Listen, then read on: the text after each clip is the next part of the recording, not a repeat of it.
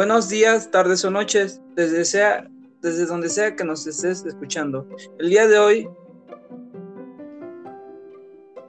bienvenidos a su podcast creativo económico. El tema que se hablará el día de hoy es crecimiento y desarrollo económico en México.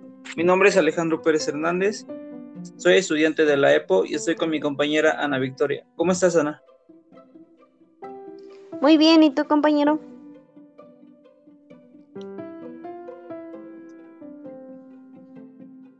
Bueno, para empezar con este podcast, primero empezaremos con conceptos claves para ir entendiendo todo el...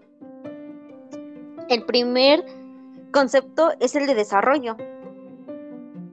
El desarrollo económico es un proceso mediante el cual pasan de un estado atrasado de su economía a un estado adelantado de la misma pero en dicho adelanto de la economía se obtiene cuantitativamente, sino cualitativamente, es decir, lo de vida para la mayoría de su población. Eh, el desarrollo existen dos expresiones. Estas expresiones son el crecimiento del nivel de productividad per cápita y el incremento del ingreso real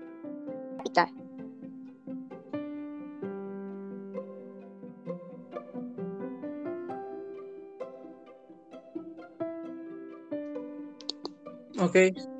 Eh, yo hablaré sobre el desarrollo económico en México.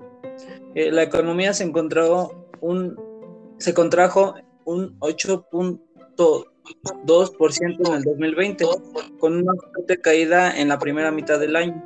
Debido a los choques de oferta y demanda derivados de la pandemia de COVID-19, que tuvieron profundos impactos en las empresas, el empleo y los hogares.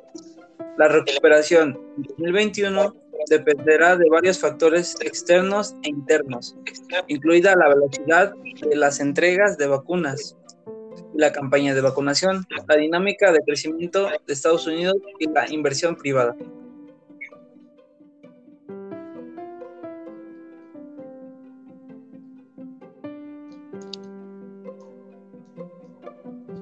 Bueno, de esto comenzaremos con el segundo tema que vamos a tratar, que es sobre económico. Volveremos a comenzar al principio con concepto para ir entendiendo un poco más. Sí, claro.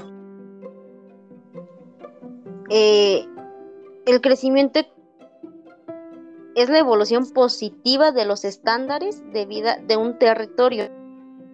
Eh, habitualmente es un país, medidos en la productiva de su economía y de su renta dentro de tiempo concreto. En este tiempo puede ser, bueno, es que sea de un año.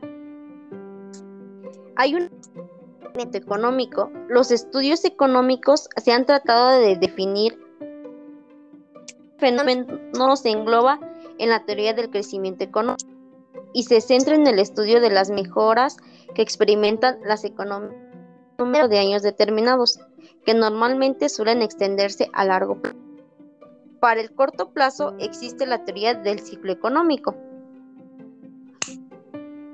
Eh, dentro del económico existen varios factores.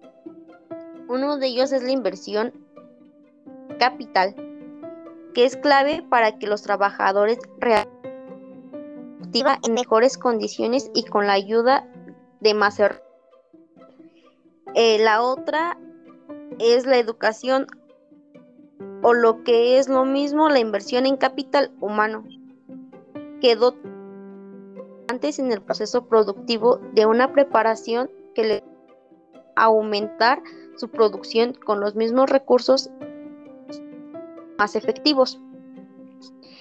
La última es la tecnología, ya que la cual facilita la evolución, las herramientas y medios de producción y la investigación. Ok, muchas gracias, Victoria. Eh, México es una economía con especial fortaleza en el sector de servicios. Primer trimestre de 2021, el sector representó el 63.62% del PIB y el 61.07% de la fortaleza laboral, seguido por el sector industrial con un 28.78% del PIB y el 25.12% de la fuerza laboral y el sector primario con el 3.39% del PIB y el 13.25% de la fuerza laboral. Ok, punto a aclarar que con el objeto de proporcionar una mayor tasa de crecimiento, el gobierno de México buscará instrumentar políticas destinadas a aumentar el ahorro y permitir una cierta asignación de recursos de la economía, impulsar el desarrollo de capital humano de los jóvenes. Y por último, incrementar el gasto e inversión en infraestructura. Eh, yo creo que ese sería nuestra, nuestro, el término de nuestro podcast. Yo me la pasé muy bien. Muchas gracias, compañero, por la invitación. Muchas gracias. Así creo que nos veremos en otra emisión. Hasta luego.